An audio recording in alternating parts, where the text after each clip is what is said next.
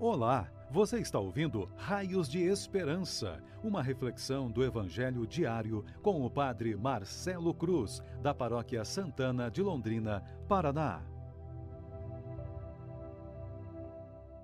Caríssimos irmãos e irmãs, hoje temos a alegria de celebrar o 15º domingo do tempo comum e vamos ouvir e refletir sobre o Evangelho de Marcos, capítulo 6, versículos de 7 a 13.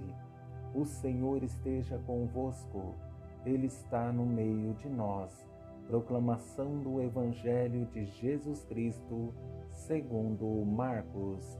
Glória a vós, Senhor.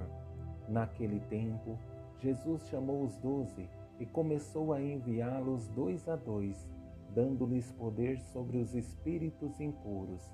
Recomendou-lhes que não levassem nada para o caminho, a não ser um cajado, nem pão, nem sacola, nem dinheiro na cintura. Mandou que andassem de sandálias e que não levassem duas túnicas. E Jesus disse ainda: Quando entrardes numa casa, ficai ali até vossa partida.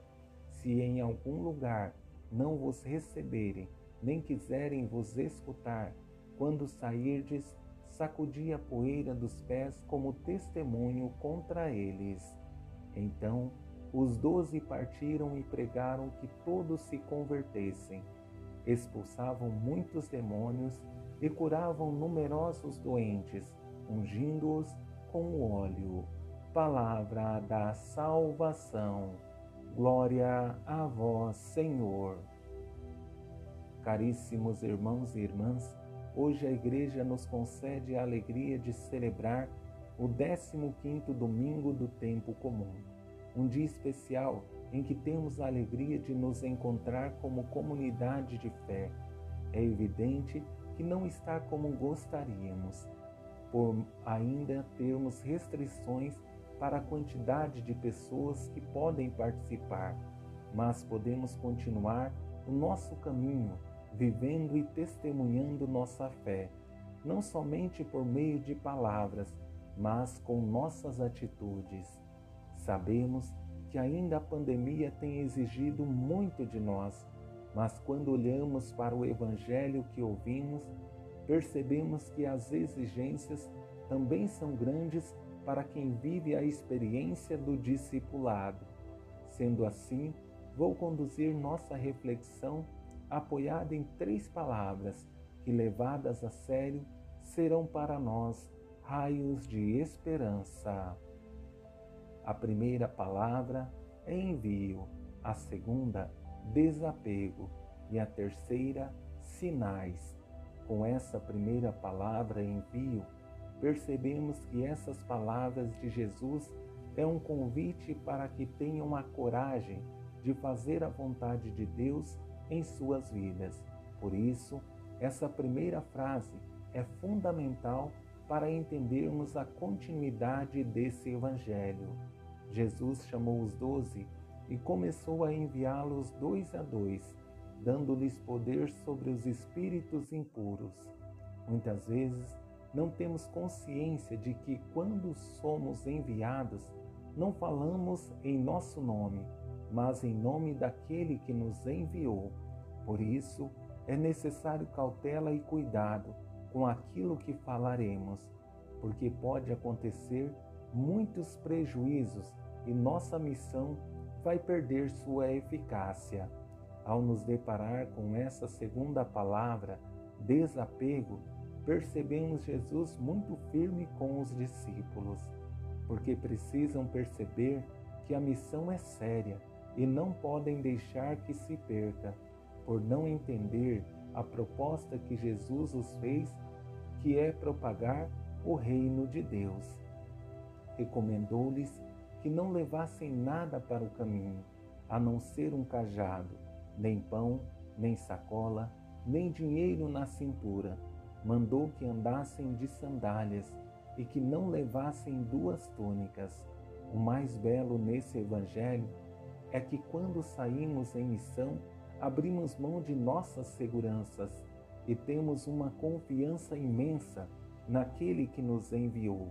E como é bom quando na nossa vida nada mais importa que fazer a vontade de Deus, porque aí pode nos faltar tudo, mas o essencial nunca faltará. Temos a certeza de que Deus estará ao nosso lado e Ele é o nosso sustento em meio aos muitos desafios que enfrentaremos.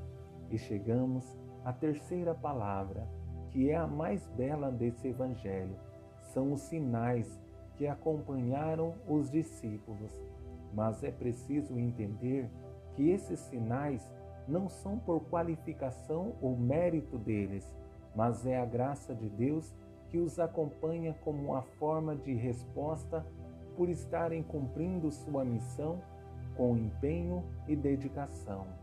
Então os doze partiram e pregaram que todos se convertessem, expulsavam muitos demônios e curavam numerosos doentes, ungindo-os com óleo.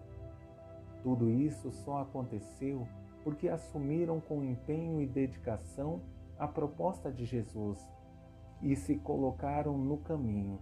Não se inflaram de vaidade, mas tiveram a coragem e o desejo de fazer a vontade de Deus.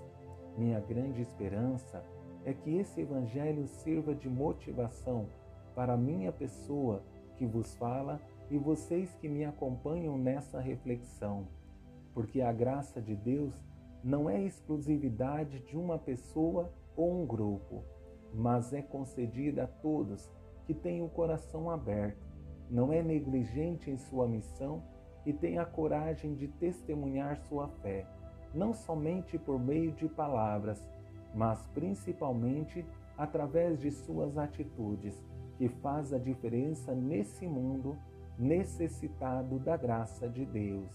Louvado seja nosso Senhor Jesus Cristo para sempre seja louvado. O Senhor esteja convosco, Ele está no meio de nós. Abençoe-vos, Deus Todo-Poderoso, Pai, Filho e Espírito Santo. Amém.